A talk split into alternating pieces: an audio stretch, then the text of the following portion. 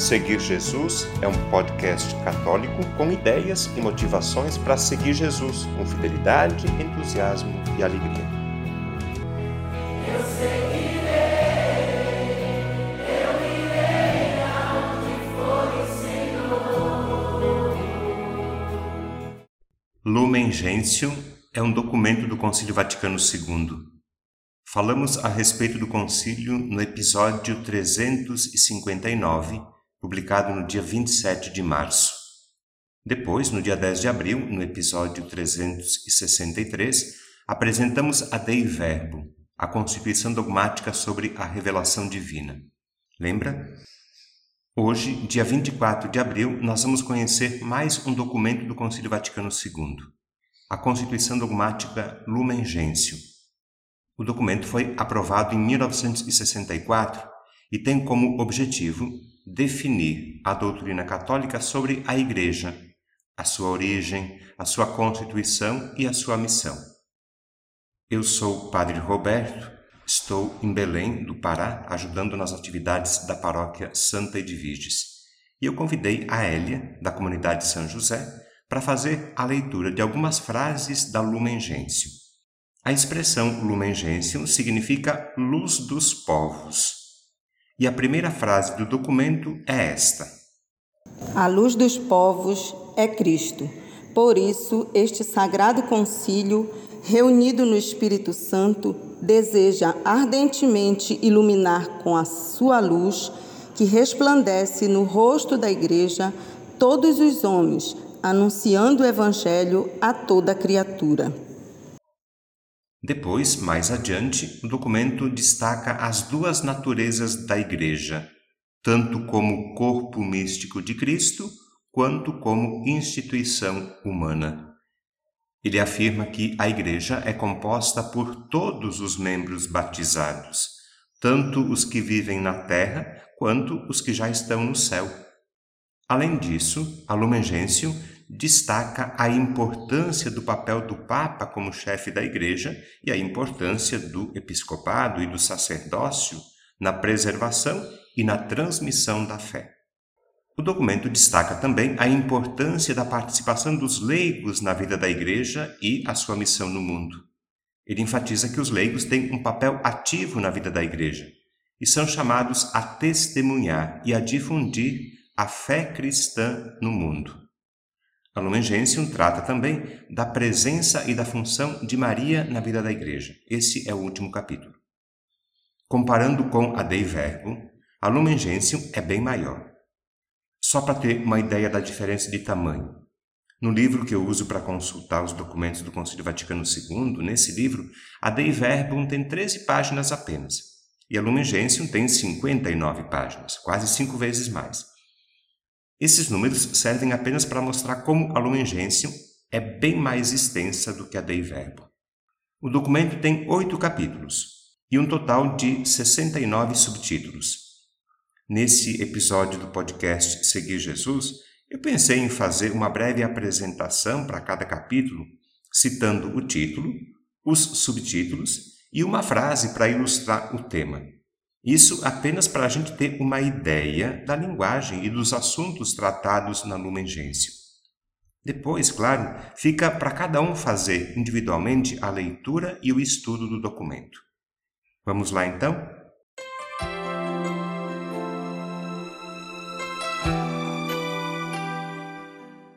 Capítulo 1 O Mistério da Igreja Os subtítulos A Igreja, Sacramento em Cristo o desígnio do Pai salvar a todos, a missão e a obra do Filho, o Espírito que santifica a Igreja, o reino de Deus, as imagens da Igreja, a Igreja, corpo de Cristo, Igreja, realidade visível e espiritual.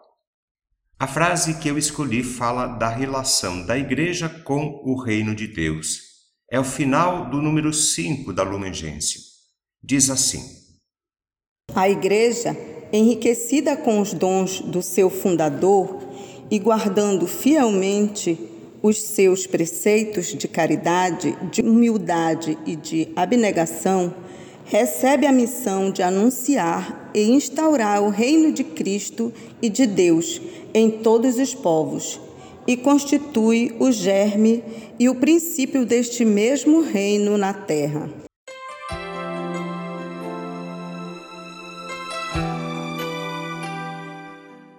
Vamos para o capítulo 2? O título é O Povo de Deus e os subtítulos Nova Aliança e Novo Povo, o Sacerdócio Comum, o exercício do sacerdócio comum nos sacramentos, o senso da fé e os carismas no povo de Deus, unidade e universalidade do povo de Deus, os fiéis católicos, a Igreja e os cristãos não católicos, a Igreja e os não cristãos, o caráter missionário da Igreja.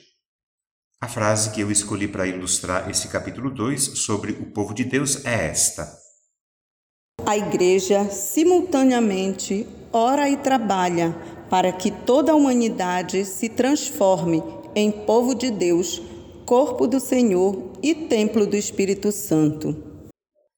É o final do número 17 da Lumen Gentium.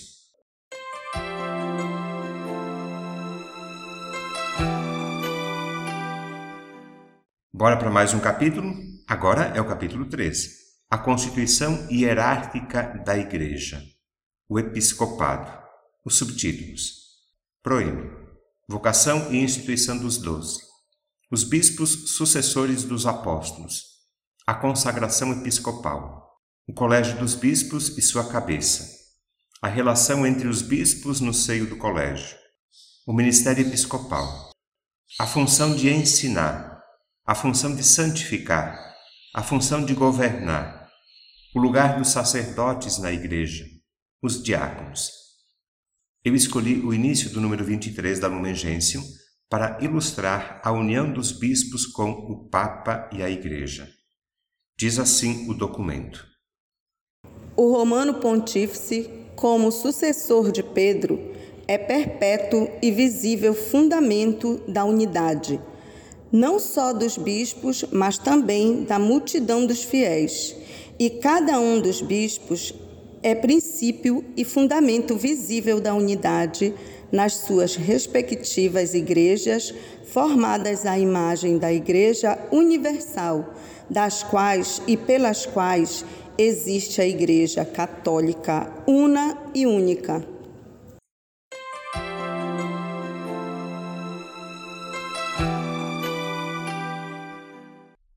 Agora é a vez do capítulo 4. O título é Os Leigos e os subtítulos: Os Leigos na Igreja, o papel dos leigos, dignidade dos leigos no povo de Deus, o apostolado dos leigos, o sacerdócio espiritual dos leigos, vocação profética dos leigos, o reino de Cristo e os leigos, os leigos e a hierarquia, os leigos e o mundo. E para ilustrar esse capítulo, eu escolhi o final do número 31 da Lumen Gentium. É sobre o papel dos leigos. Diz assim o documento. Por vocação própria, compete aos leigos procurar o reino de Deus, tratando das realidades temporais e ordenando-as segundo Deus. Vivem no mundo, isto é, em toda e qualquer ocupação e atividade terrena e nas condições ordinárias da vida familiar e social, com as quais é como que tecida a sua existência.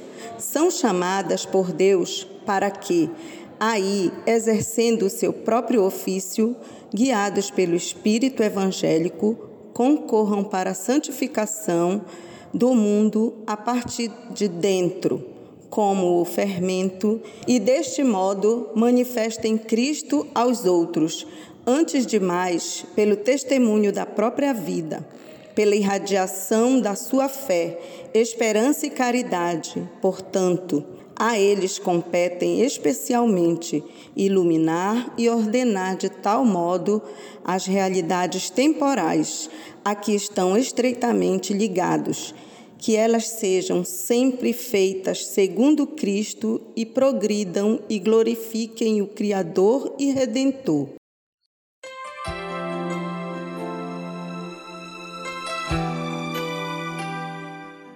Estamos na metade do documento, hein? Coragem! Agora o capítulo 5. A vocação universal à santidade na Igreja.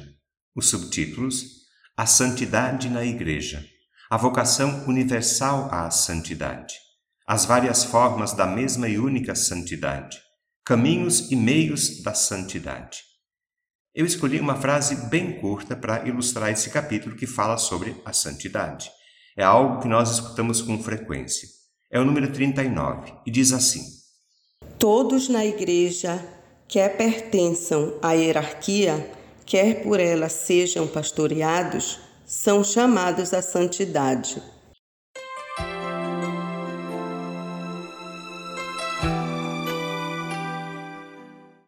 O capítulo 6 fala dos religiosos. Os subtítulos: os conselhos evangélicos na Igreja, natureza e importância do Estado religioso, a autoridade da Igreja e a vida religiosa, a consagração religiosa, exortação à perseverança. Eu escolhi o final do número 46 para ilustrar esse capítulo dedicado aos religiosos. Diz assim a Lumen Gentium. O Sagrado Concílio confirma e louva os homens e mulheres, irmãos e irmãs, que nos mosteiros, escolas, hospitais ou missões embelezam a Igreja com a sua perseverante e humilde fidelidade na mencionada consagração e prestam generosamente aos homens os mais variados serviços.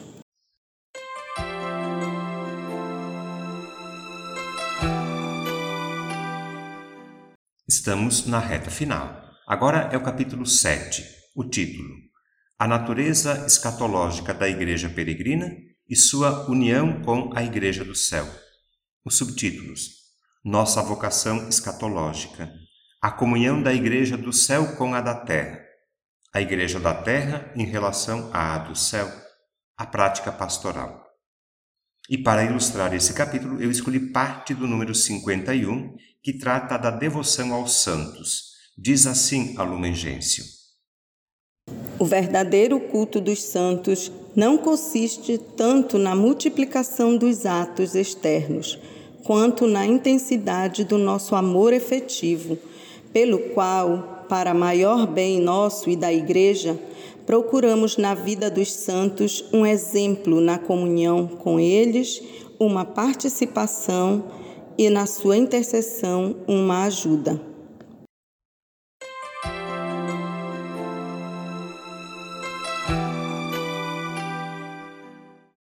O último capítulo, o oitavo, é dedicado a Nossa Senhora. O título: A Virgem Maria, Mãe de Deus no mistério de Cristo e da Igreja. Os subtítulos: Maria no mistério de Deus, Maria e a Igreja. O objetivo do concílio a mãe do Messias no Antigo Testamento, a Anunciação, Maria e a infância de Jesus, Maria e a vida pública de Jesus, Maria depois da Ascensão, Maria e Cristo, o único mediador, sua cooperação na redenção, o papel salvador subordinado de Maria, Maria Virgem e Mãe, modelo da Igreja. A Igreja, Virgem e Mãe. A Igreja imita Maria natureza e fundamento do culto de Nossa Senhora na Igreja, normas práticas. Maria, sinal do povo de Deus, que Maria interceda pela união dos cristãos. E eu escolhi o final do número 67 para ilustrar o último capítulo da Lumen Gentium, que trata da devoção a Nossa Senhora. Diz assim o documento: A verdadeira devoção não consiste numa emoção estéril e passageira mas nasce da fé, que nos faz reconhecer a grandeza da Mãe de Deus e nos incita a amar filialmente a nossa mãe e a imitar as suas virtudes.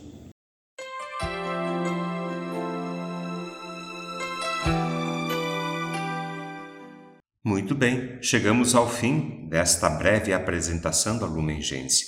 E antes de terminar esse episódio do podcast Seguir Jesus, eu lembro mais uma vez a importância e a necessidade de cada um ler e estudar o documento. Na descrição desse episódio tem um link para quem deseja baixar em PDF o texto completo da Lunengêncio e poder ler e estudar por conta própria. Bom estudo, então. Deus ajude, ilumine e abençoe.